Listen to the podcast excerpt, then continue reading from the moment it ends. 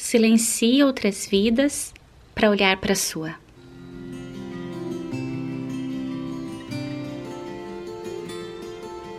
Oi, oi, pessoal, bem-vindos de volta ao nosso podcast. Roberta Zanata aqui, é, trazendo assuntos relacionados ao autoconhecimento à luz da psicologia.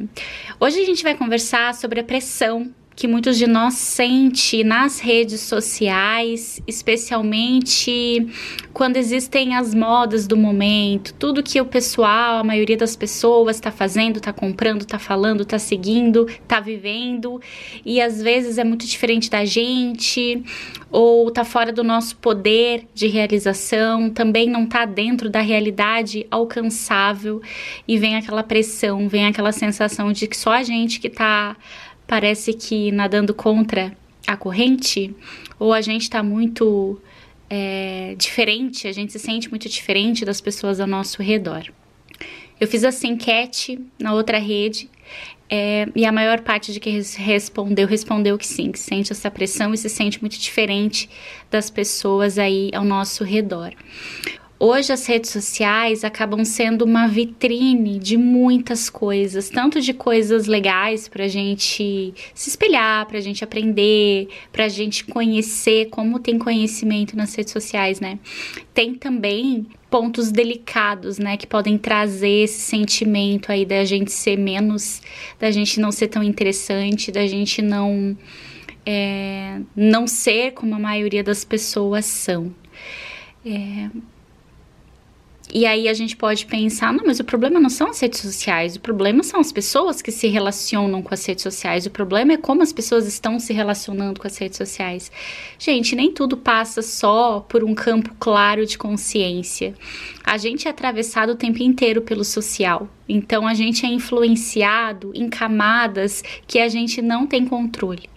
Muito daquilo que a gente escolhe pra gente, daquilo que a gente gosta, daquilo que a gente busca, daquilo que a gente deseja, pode parecer que passa por um campo claro de consciência. Então, deixa eu pensar aqui, eu tenho que tomar essa decisão, deixa de uma forma muito racional fazer um exercício dos prós e dos contras. E todo o resto, as outras camadas que nos influenciam que a gente não tem esse poder. Então, não é só a forma como a gente se relaciona, e sim tem que ser olhado. Se a rede social te traz muita angústia, olha para isso. Mas existem pontos sociais que atravessam todos nós.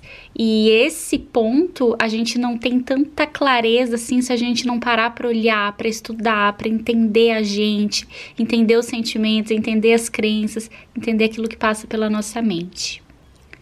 Então, minha pergunta foi por um, por um post que eu vi, compartilhei de alguém que escreveu, né? Ai, não tenho copo Stanley, é, não vou correr uma maratona. O que mais que tinha lá? Não, não estou lendo Café com Deus, né? Não tenho o livro Café com Deus e tinha mais algo lá. É, será que eu não estou vivendo 24, 2024 direito? Será que eu não estou vivendo é, como deveria viver? As modas do momento. De tempos em tempos, a sociedade cria formas diferentes, modas diferentes e, e traz isso, né? E todo mundo compra a mesma coisa, todo mundo faz o rosto ficar parecido com tal coisa, todo mundo faz cirurgia para ficar parecido com alguma coisa, né? Todo mundo usa determinada cor porque é a cor do momento. É, pinta o cabelo, usa o cabelo de determinada forma, viagem, né? Lembra a época da viagem para as Maldivas, né? É, é, é, é aquilo que é moda no momento, o copo Stanley, né, do momento, e às vezes a gente não dá conta de de surfar em toda essa moda, em todas as ondas do momento, porque a gente não tem financeiro suficiente, porque a gente não tem energia suficiente, porque a gente não tem saúde mental suficiente naquele momento para determinada coisa, porque às vezes a nossa realidade está muito aquém daquela ali, daquela pessoa. É, quanta coisa, né, que, que virou moda, o super café de manhã, é, o acordar às 5 da manhã, agora tem acordar antes ainda, acordar às 4 da manhã, fazer seu devocional. E aí eu, né, e eu no meio disso tudo, onde é que eu tô, quem sou eu? Olha, eu acredito que seja muito difícil alguém que está me ouvindo aqui que já não criou um hábito ou não comprou alguma coisa por uma influência de alguém da rede social E tudo bem, né, quando aquela influência é algo que faz sentido. Então eu tô procurando resolver o meu problema e de repente eu vejo alguém que tem a resolução para aquele problema. Nossa, que ótimo.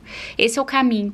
Mas e quantos produtos que você sequer sabia que existiam ou que você nem tinha necessidade e que passou a estar tá na sua lista ali de compra como algo fundamental para você?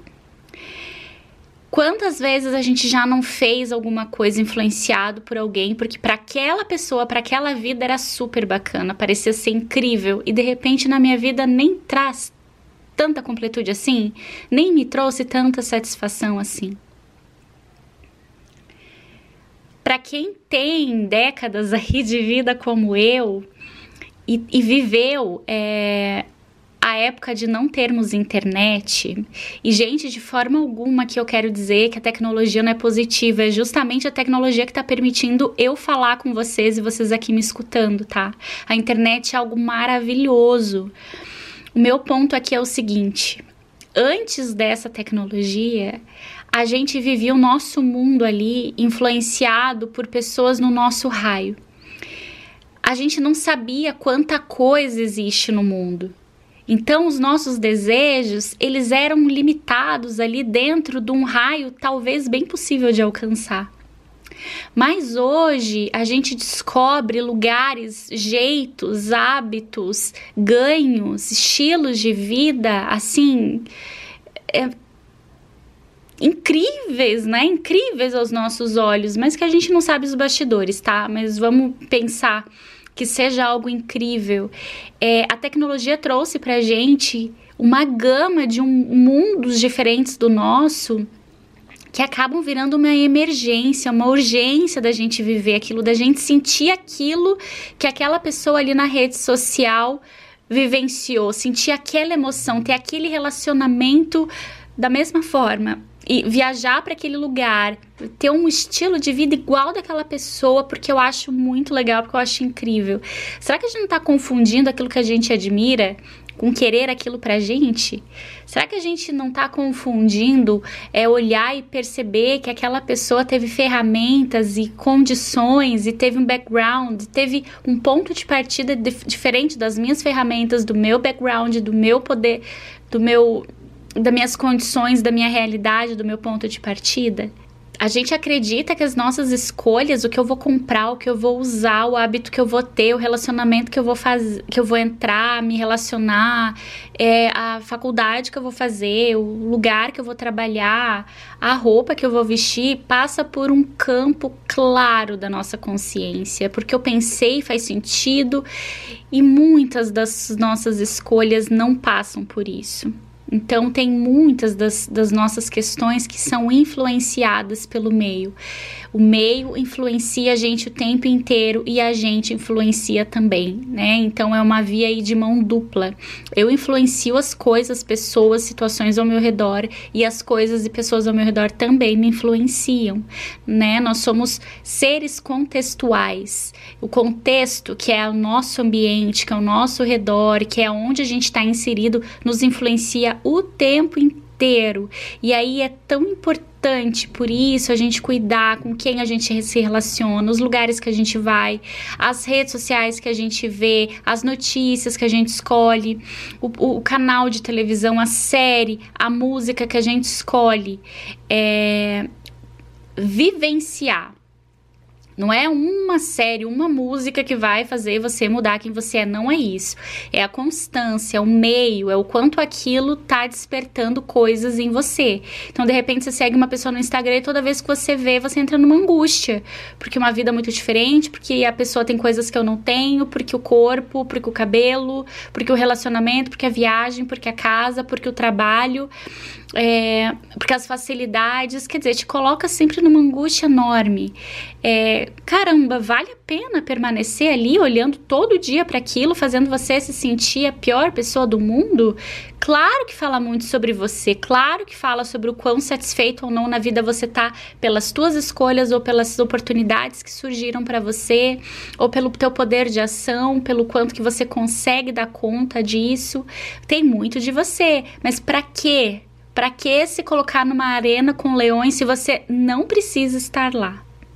A gente a, a, acho que a gente vem de uma cultura de ser comparado com o irmão, depois com o primo, com o vizinho, com o colega da escola, depois com o colega da faculdade, depois com o colega do trabalho e assim vai. Uma eterna comparação. Isso existe, não é a rede social que cria isso, mas a rede social cria vidas falsas, vidas mentirosas, é, personas criadas para ter aquele engajamento, para ter aquele número, é, porque trabalha muitas vezes com isso, porque seu ganha-pão tá ali. São personas criadas para determinada coisa. Então, em um videozinho de, de não sei quanto tempo tem Reels, ela mostra a rotina dela 24 horas. Será que ela faz aquilo todos os dias? Mas a gente assume que sim, né? Uma pessoa que mostra todo dia muita felicidade, será que ela é feliz 24 horas por dia? Ou é a gente quem assume essa verdade?